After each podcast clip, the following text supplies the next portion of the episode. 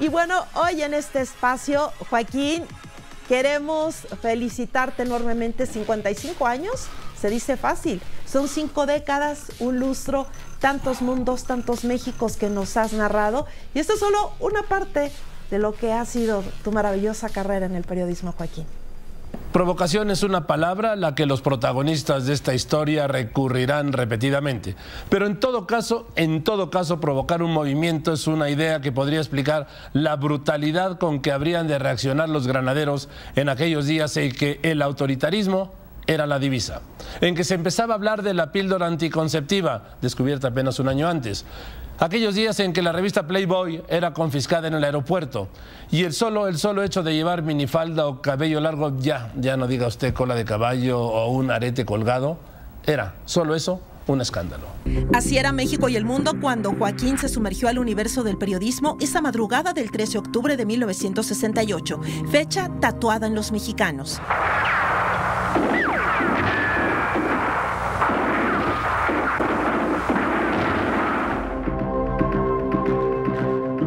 55 años después, no solo la provocación ha aumentado, el autoritarismo en el mundo también. Dictaduras que no se quiebran, la corrupción una amenaza latente. De la píldora anticonceptiva ahora es común la del día siguiente, de la revista Playboy a la pornografía en aplicaciones. Pero lo peor, hoy se habla de violadores, sacerdotes pederastas, pornografía infantil y de tragedias, muerte y violencia. Esas sobran en el crudo y México real, como le llama Joaquín, donde la impunidad es la constante. Y Joaquín, eh, tú sabes de esto, la energía que se siente dentro es horrible. Eso es lo que te puedo decir. Así me gusta que un reportero nunca puede perder la sensibilidad, querido Héctor, ni la capacidad de asombro, ni la de indignación. Joaquín, el teacher, López Óriga, te ha narrado miles de historias a lo largo de su carrera en el periodismo. Ante sus micrófonos y cámaras han hablado todos, y cuando digo todos, son todos. Desde el dictador. ¿Usted le teme o le preocupa la muerte o cómo se lleva usted con la muerte? En la muerte es un instinto. Yo creo que todo el mundo se preocupa por la muerte, porque es un instinto. El desalmado, ¿No está arrepentido de haber causado tanto daño a tantas familias? Pues no tengo remordimiento, no, no, no me nace otra cosa. La madre doliente. Vamos, ni siquiera puedo imaginar el dolor de una madre, en este caso de usted, de que ahí impunemente la hayan desaparecido, robado a tres hijos. No sé cómo vive usted, perdóneme que se lo diga, debe tener una fuerza descomunal. Sí, exactamente. Creo que la fuerza que tenemos es el amor por nuestro desaparecido, el amor, la esperanza de volver a verlos y sabemos que solamente buscándolo lo vamos a poder lograr. El santo. La gente llama a la oficina y pregunta por dónde va a pasar el Papa. Mm. Y se va a la calle y lo espera horas y horas y horas. Mm. Hasta que usted pasa, ¿no está usted cansado, fatigado de todo esto? Mm todo, todo, todo esto, todo esto, eh, eh, eh, según mi opinión, es solamente una prueba de la, de la, de la fe. El Santo Padre ha muerto esta noche a las 21 horas 37, a las 9.37 del Vaticano, 1.37 tiempo de México la estrella. Yo me acuerdo la el primer viaje que hiciste a México, que Pepe Guindi te llevó ese día, no estaba Jacobo. Yo te hice la primera entrevista a México. Sí, me acuerdo, la primera entrevista de mi vida.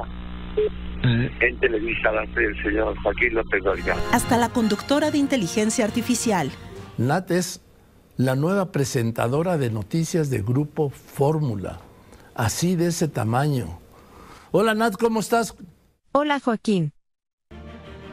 Candidatos de todos los colores, Joaquín ha visto pasar a 10 presidentes de México desde Díaz Ordaz a López Obrador, gobiernos oficialistas de derecha, de izquierda. Son las 8 en punto de la noche, la ley lo permite. Televisa está en condiciones de adelantarle a usted que de acuerdo a las tendencias de Mitofsky, el candidato de la Alianza para el Cambio, Vicente Fox, lleva una tendencia que le favorece en este momento. Esto es ya porque para los dirigentes de los partidos, pues sus candidatos fueron los ganadores. Porque en todas las demarcaciones. Eso va a ser muy interesante ver en la coalición quién se lleva el triunfo, Pero ¿no? Si el del van, PRI van está 13 dice. minutos que han cerrado las, las, las casillas y ya todo el mundo está declarando ganador. Debates políticos. Pues Manuel, gracias. A Diego, gracias. ¿Se pueden dar la mano para sellar este encuentro civilizado?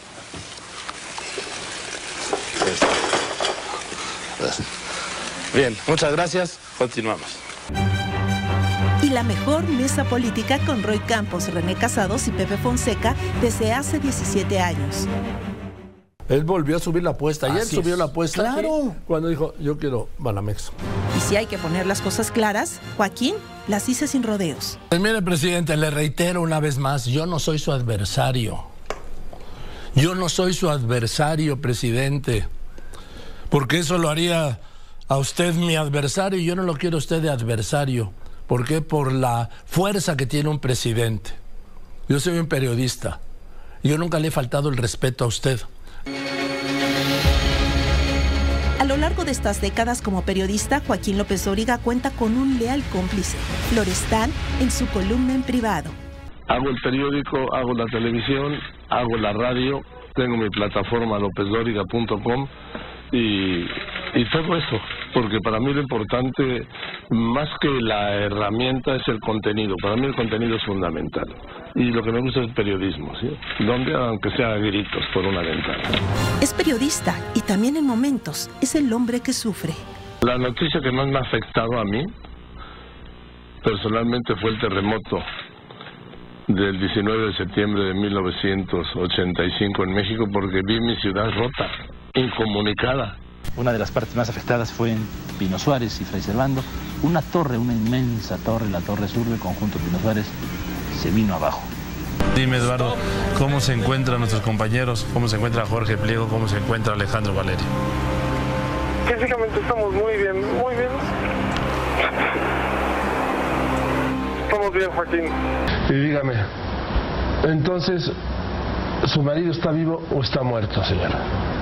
Yo siento que está muerto. Pero también hay momentos de gozo en este maravilloso oficio del periodismo. Me regañó Joaquín, como siempre. No. Hoy ha estado tranquilo.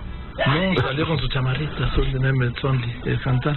Y muy bien, le fue muy bien. Y de ahí para... Pero te acuerdas, me dijiste, no, ponte, Ah, no. ponte un trajecito. No, es que una vez salió con un smoking café. Oye, pues, Digo, no, que a ver, no, por favor. Estaba, estaba yo trabajando en... En Acapulco fue, ahí saliste con tu, con tu smoking café. Era el único que tenía. ¿Te acuerdas, Sutil? Sí. ¿Te lo regalé? Sí, Joaquín es el que se desvela, que madruga, porque la noticia nunca duerme. Y más ahora en un mundo tan conectado a tan solo un clic. Es el que reportea, que investiga, analiza, que guarda datos, fechas, momentos en su disco duro personal, que vaya memoria que tiene. Es el que levanta la proa informativa, va a babor cuando se necesita, respira la calma del océano de letras, levanta anclas, tiene cualidades que pocos tienen, de ser sensible, también vulnerable y a la vez arrojado, directo, cuando se requiere, no por algo es el teacher. Diario lo vive con la maestría que pocos, poquísimos periodistas tienen y la experiencia de 55 años como periodista. Es tu jubileo de oro, de palmas, de millones que te acompañan día a día. Y sí, a seguir contando historias, que eso es lo tuyo, porque nadie como tú, Joaquín. Musicalización, ingeniero Víctor Malpica. Realización, Miguel Ángel Sánchez Telles. En Grupo Fórmula, yo soy Laura Pérez Cisneros. No, pues muchas gracias. Ahorita recordí una recorrida, bueno. Gracias.